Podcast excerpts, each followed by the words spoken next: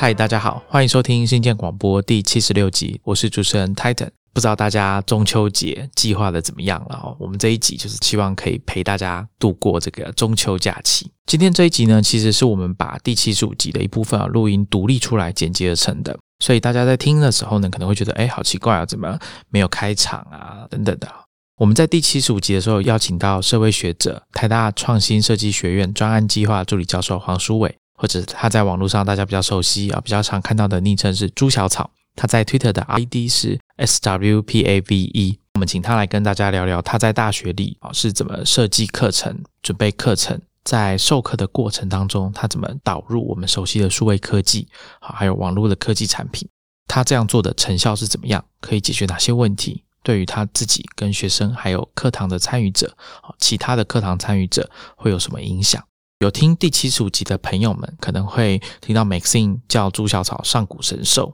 没错，第七十六集，也就是本集节目呢，我们主要的内容会围绕在朱小草，他从两千年开始啊，还在攻读博士班时，就在写部落格啊。那写部落格这件事情对他的影响是什么？他怎么看待部落格的生态，以及后来 Facebook 在台湾流行起来之后的影响？那么另外一个，我们这一集七十六集很大的一部分呢，要邀请他谈的是关于 Podcast。很多听众啊，我们的听众大概都是从最近几年开始啊，才接触 Podcast。但其实 Podcast 这媒介，它是从二零零四年开始就已经出现了。那随着 iPad 的热卖啊，Podcast 就也一起流行起来。所以我们就请朱小草，既然那么早就开始玩 Podcast，所以我们要请他来跟大家分享一下他的经验。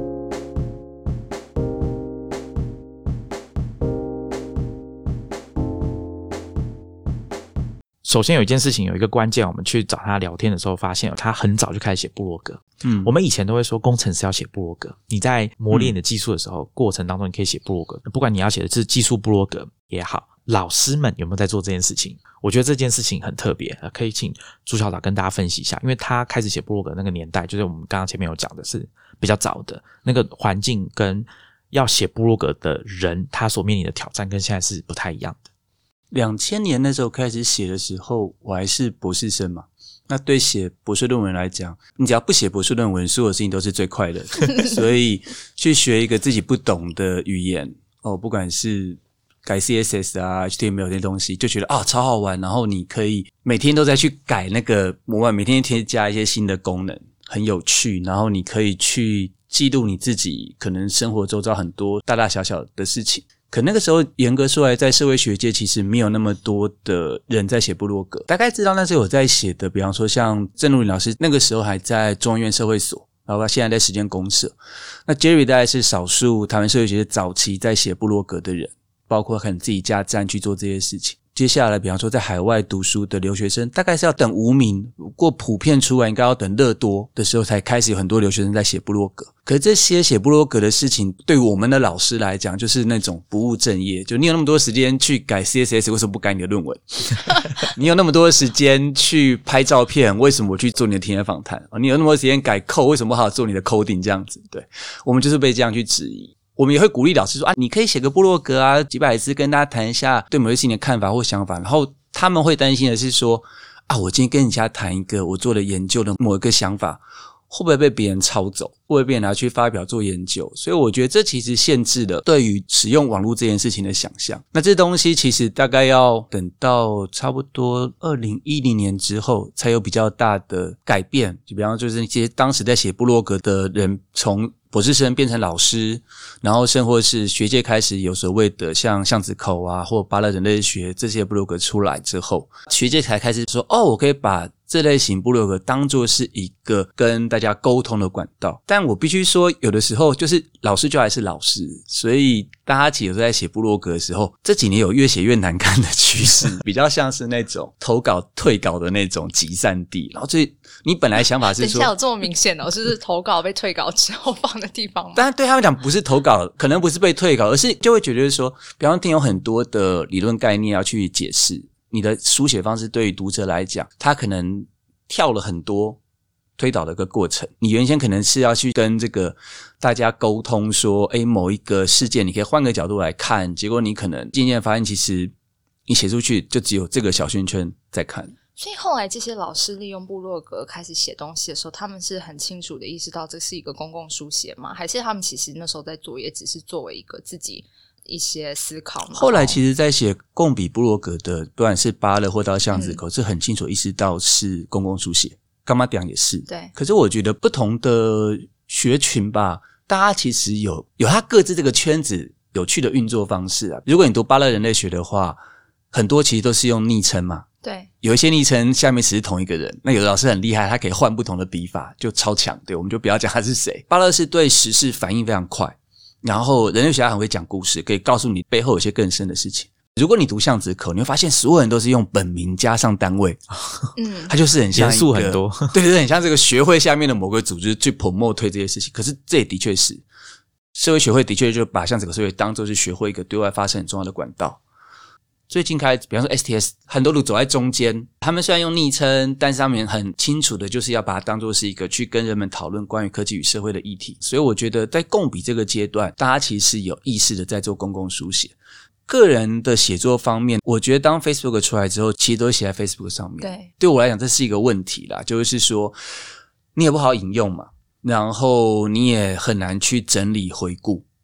常会听到老师们就讲说：“哎，我好像之前讲过什么东西，就那咚咚咚很努力要去还，你根本找不出来那些事情。你也知道，你在 Facebook 上面下 tag 是没有任何用处的。可是，即使大家意识到这件事情，但我觉得他们就还是已经习惯都在 Facebook 上面了，乃至于学会在发活动的时候都会丢 Facebook 粉钻，好像所有人都只活在 Facebook 里面。”我觉得这是一个工具，好用的方便，也是一个它的限制在这边。这个部分我们等下会再请朱校长深入谈。刚刚听众有听到他说会写在 Facebook 上面，然后把东西都发表在上面。刚刚你提到一个时间点，二零一零年，我会觉得好像之所以这一群跟你同辈的博士生，或者说以前还是学生，后来变老师的人。本来应该要有一个，比如说书写的这种大爆发，在部落格，我们应该看到很多人在写部落格，或者说这个圈子里面的人要写部落格，但很大一部分的这个能量都被分散到 Facebook 上面去了。我的观察是这样，我猜听众们去网络上搜寻一下，应该有人在讨论说。写部落格这件事情跟 Facebook 为什么你应该要把你比较重视的这种文章或讨论的东西，你不要放在 Facebook 上面，你要自己弄一个地方，比如说像部落格。那好处的话有几个，比如说像刚刚朱小草也有提到的是搜寻方不方便，然后还有下 tag，因为在 Facebook 上面那 tag 是整个 Facebook 大家共用这些 tag。那如果你有自己的部落格的话，那这个 tag 在协助读者做搜寻，还有你自己啊，身为这个作者在做整理的时候，应该都是比较方便的。我这边再补充一个，刚刚是小草提到，就是包含要举办任何的活动的时候，都是习惯性的在脸书上面开一个活动页面，因为刚好前几天吧，我们的一个共同朋友才在问说，我要找这些活动的时候，是不是都只能从 Facebook 的 Events 里面去找，外面有没有地方可以有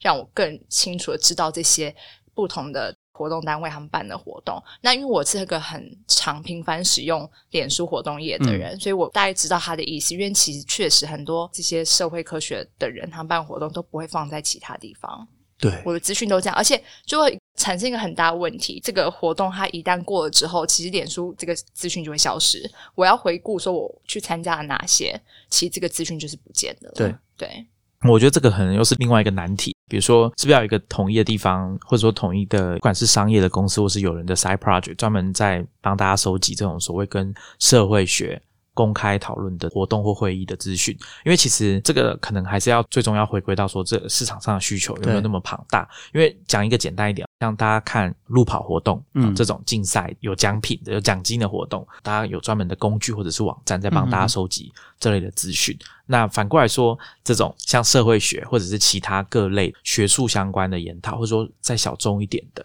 他们有没有一个比较专门的地方？那以前大家可能会说，二零一零年或者两千年的时候，大家会说啊，那我们就去 BBS 好了，PPT 啊，上面学生嘛会来参加的人，大家都知道。所以我觉得这可能也是一个挑战，就是从大家都合在一起到聚集在 Facebook 上面，可是钟摆又很容易又摆到另外一边，就是说我们想要离开。Facebook，我们想要脱离 Facebook，那这时候四散各地之后，你要怎么找到这些东西？那我觉得这也是另外一个挑战，因为对组织这个活动的人来说，对他来说最重要的事情应该是说，吸引越多人来参加，对，吸引越多人来参加越好。越容易被看到是越好的。那 Maxine 讲的是另外一个问题，当这个活动结束之后，一切的资讯跟记录，如果你是放在 Facebook 上面，很可能就消失，或者是变得非常难寻找。那在网络上会有另外一个问题，但这个超出我们今天要讨论的题。目我我们这个正题好了。对对对，我们就这个东西就留到以后有机会再聊，或者说有没有网络上的高手听众想跟我们聊这个话题的，也欢迎你来 Twitter 上面直接 at Star Rocky 来来找我们讨论，或者是去找朱小草的 Twitter 账号，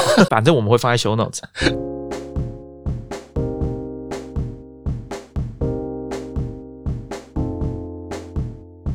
刚刚呢，Maxine 一直叫朱小草上古神兽嘛，那我们现在就 要来讨论另外一这个名字绝对是有理由的啊、对啊，等一下讲出来一定很合理。对，我们要来讨论一下。朱小草刚刚已经跟大家分享过，他用了很多网络科技的东西在他的课程设计跟实际的教学过程当中。那其中有一个元素哈，其中有一个东西是跟我们现在大家在听的这个东西 podcast 有关。那这个东西其实呃，回去看历史啊，大家最近可能会感受到说，哦，podcast 在台湾好像很热门。那有人会画一张图表给你看，叫做 Google Trends 啊，他去 Google Trends 跟你说，哎，你看 podcast 在台湾现在有这么红。大家仔细去看这些图啊，你可能会看到那个起始的时间点，可能就这一两年，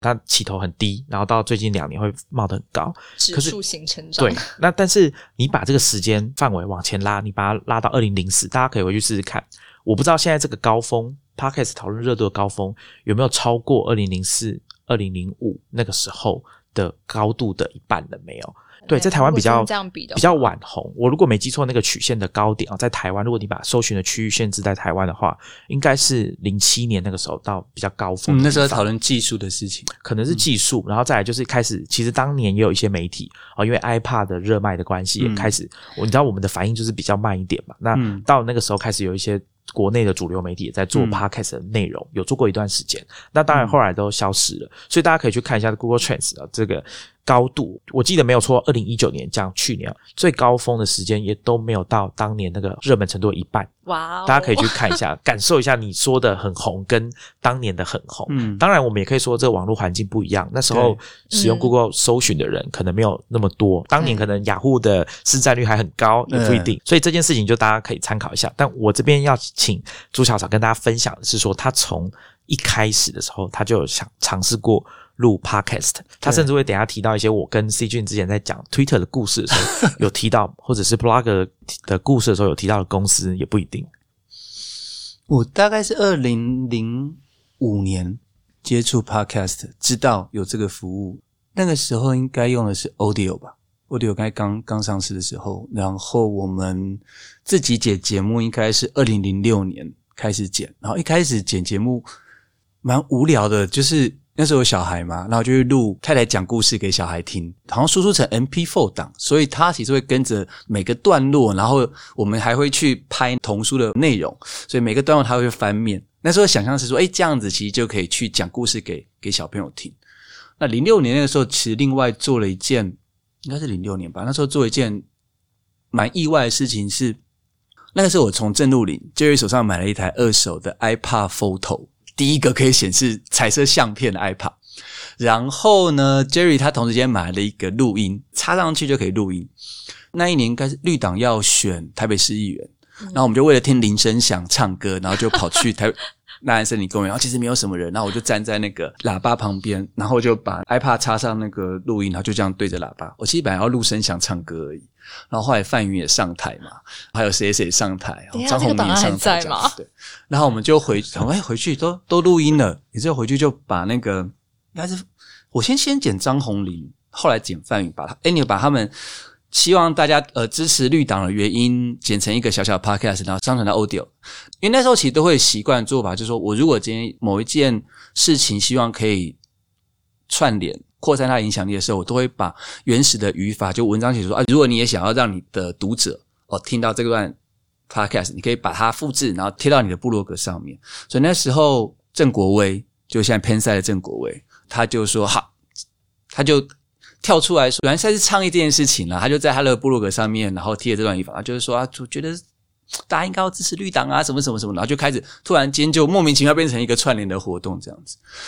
零六年做这件，然后零七年开始比较有意识在做，就是热身保留运动的时候，嗯，我们可能会去访问某些老师，然后或者是把某些广播把它剪辑下来做 podcast。那当然那时候有遇到状况是说，在那个时候对大多数人来讲，我要在 iTunes 上面订阅，然后下载转到不管我用电脑听或转到我的 iPad 上面，其实很麻烦。那很多人其实比较喜欢的是线上播放，Audio 那时候应该有个线上播放器，所以你就可以有点像。看一个广播节目一样，要一集一集节目这样去去做播放这样子。那所以这个其实大概是零七年在做这样的事情。可是零六零七在做这些东西的时候，自己其实内心最大的感触是说，在学校里面呢，我们有各式各样的学术演讲。那我们常会听到有人会说什么演讲他会错过，没办法去。大家要想，那是一个还没有所谓直播这件事情，也没有智慧型手机，所有东西都被固定在你。前面的这个桌机的时候，笔电都还很重，所以那时候一直觉得说，如果今天有学术演讲，其实是可以把它剪成 podcast 的话，它其实会是个很好的一个管道，让大家听到更多这些有趣的主题。那这其实是因为同时间，我那时候就一直在听 iTunes 上面，应该是 Berkeley 他们有一个节目是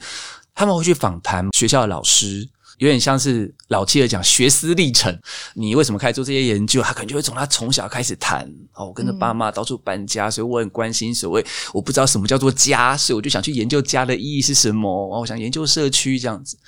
就觉得如果可以这样做，这样多好。我经常做一件事，有点就像刚刚帮绿党做事情，可能会我可能会去某个演讲的活动，然后就去录音。然后我觉得可能有人关心公运吧，但是你不知道去哪里听邱玉斌谈公运。我就把它剪成一个节目这样子，那一直这样偷偷摸摸做，然后也中间不断的换各种平台这样子。然后二零一二年去中山教书的时候，比较有系统是那时候就会去把我们每个礼拜三的我们叫做南方社会学的演讲，然后去剪节目，gay by 的那种片头啊、片尾啊、做封面啊，然后上传到那个小海的 My Audio Cast。刚刚。朱小嫂讲到小海的 My Audio Cast 嘛，那我们也会把他之前谈 My Audio Cast 结束，他在二零一六年结束这个 Podcast Hosting，可以算是台湾早期规模比较大的 Podcast Hosting 服务。那他比较可惜啊，他差个两年三年，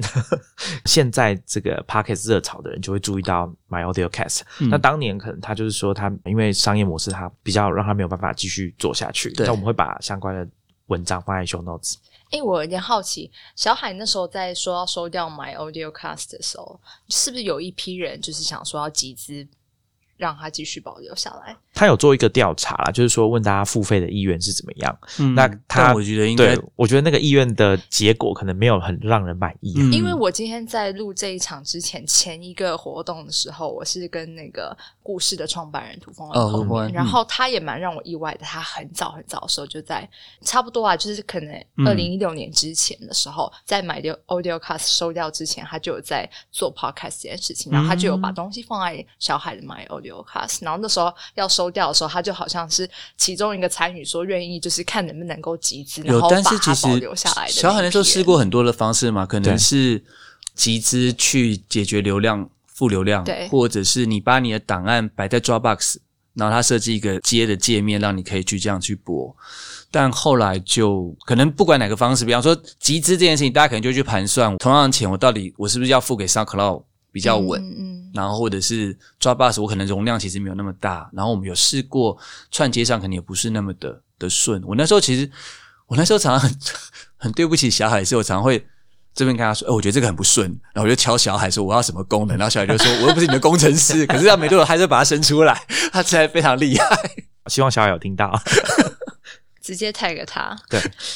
其实我这边其实蛮想要回应小草刚刚提到他们那时候你一开始使用 podcast 的方式，因为其实一直到目前为止，就是台湾这半年 podcast 变很红。对，呃，我自己一直都就是现在节目真的非常多，然后可是我有注意到我自己去听这些节目，当然只是保持想要知道有哪些内容，可是我一直其实有点兴致缺缺，就是因为我觉得我在听 podcast，就我去年二零一九年。在接触大量的 podcast 节目的时候，我发现我比较喜欢听的不是那种刻意做成的一档节目的那种，就是一开始就设定好一批，就是我 TA，然后预计我就是要可能置入一些作业配像这样子的一个目的，这么明确目像做节目这样。我比较是一直希望它是作为一种声音的保存，就有点像你们可能去参加各种可能社会运动的时候，你需要保存某些东西，然后它是一个音档。可能有些人他没有办法到现场，或是他可能过了好多年，他要回头去找一些所谓的历史资料的时候，他有这一个 podcast 的选择，可以让他去拼凑这个拼图。对，对我自己一直都很希望，就是更多。Podcast 的运用上面是不是那么明显？像 YouTube，我要做个节目，对那样子，我已经设定好我的一个受众，然后是可以向他们推销某些东西，或者是做科普，像这样子的的意我觉得差别可能是在早期的时候，你只是拿到一个像小小孩拿到一个玩具一样，你就开始去试它这个玩具可以做什么用。你可能过去，比方说两千年的时候，你在试试布洛格这个工具可以有什么样的使用方式，像刚刚。Maxine 有提到那个活动，那时候很很土炮的，还会一群人一起共同编辑一个 Google Calendar。就我听到什么学校有什么样的演讲，就把我们就会把它贴在上面，然后你把这个文档贴在你的部落格旁边，所有人就会看到某个学校有什么样的演讲这样子。那可是我觉得 Podcast 上也是，所以那时候其实在试各种可能性嘛。我记得印象中徐世然都会试各种极限的声音，没错，比方说骑摩，这是我在骑摩托车录的音，这个是。这个木栅线转弯的时候，我在我已经坏掉的复式这个已经荧幕不能用的那个辅机组上面录这个音什么什么的，它是属于这一类。嗯，那我是属于那种跑现场的，有某种在满足自己曾经有的记者梦这件事情，记录某个现场，记录某个声音这样子。可是，在这一波的时候，我觉得大家其实比较有意识的，其实把商业模式。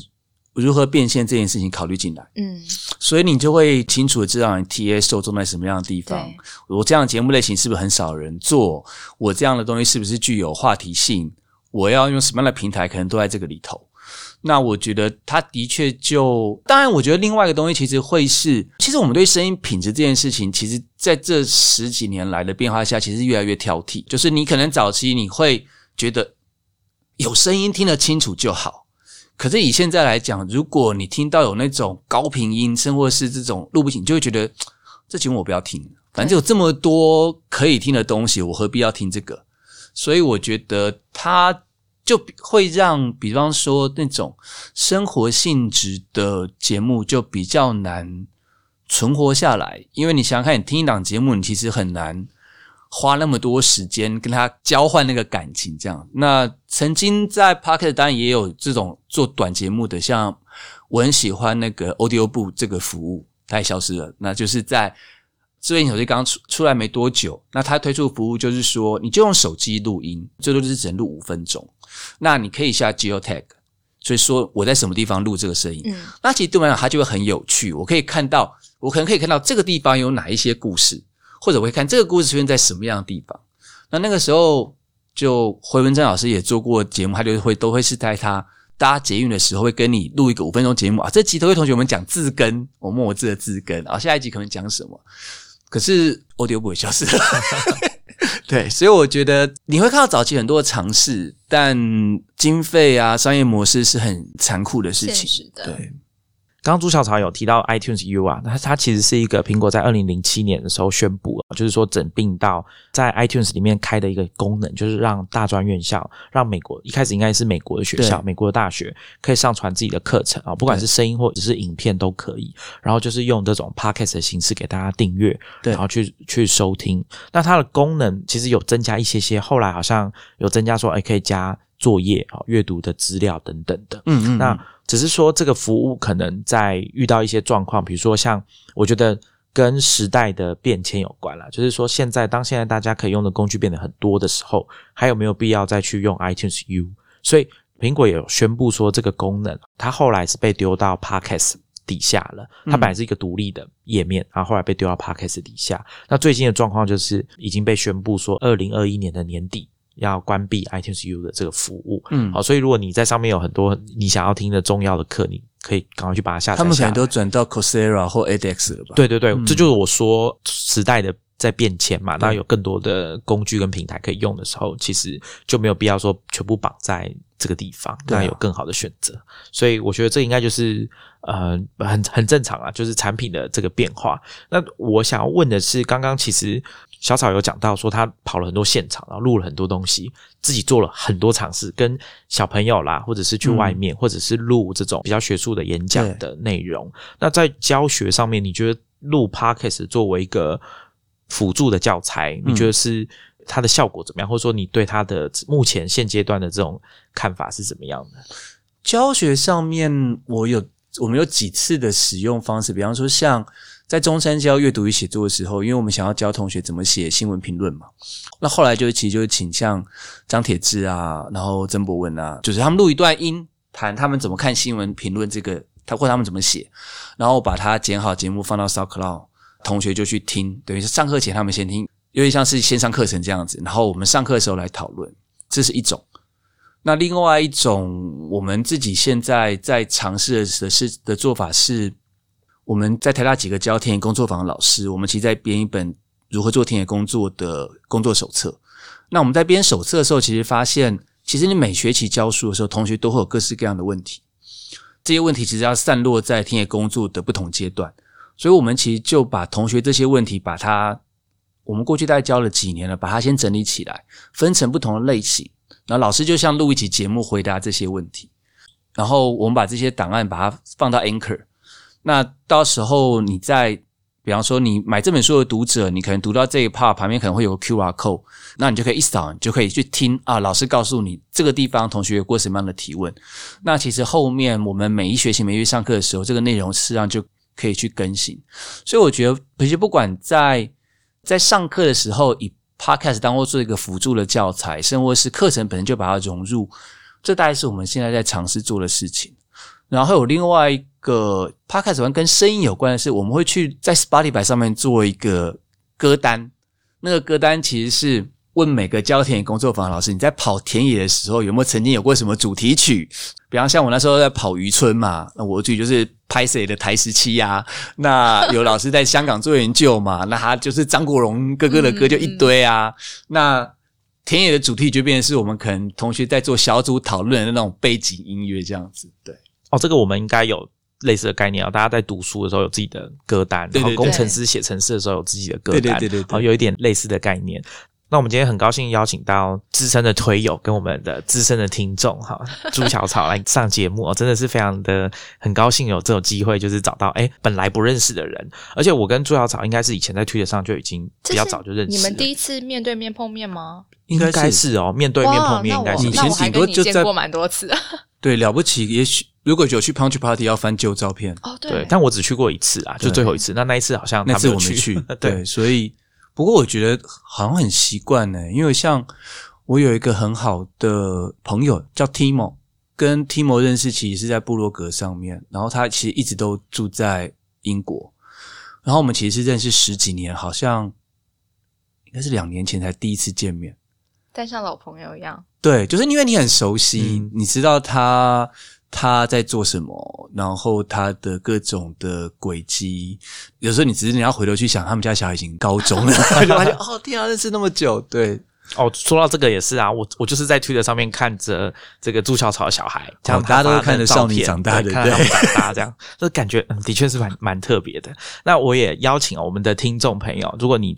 对于朱小草讲的东西很感兴趣的话，欢迎你去 follow 他的 Twitter，或者是你去他部落格去翻他以前的东西出来看，应该蛮有趣的。但最近如果 follow 朱小草 Twitter，因为应该会看到一堆啤酒吧？哦最近都是酒，对对对，一天可以发超多不同的，一天大概会喝三四瓶吗？对，天哪！哎，我我我讲到酒，我们又要来一次什么过度饮酒啊？请勿过度饮酒，有爱健康。还有什么？开车不喝酒？开车不喝酒哦，对对对，对对对，我的 C W 上面有这样写，而且啊，真的对，还 还问还会问同学满十八岁。了，对。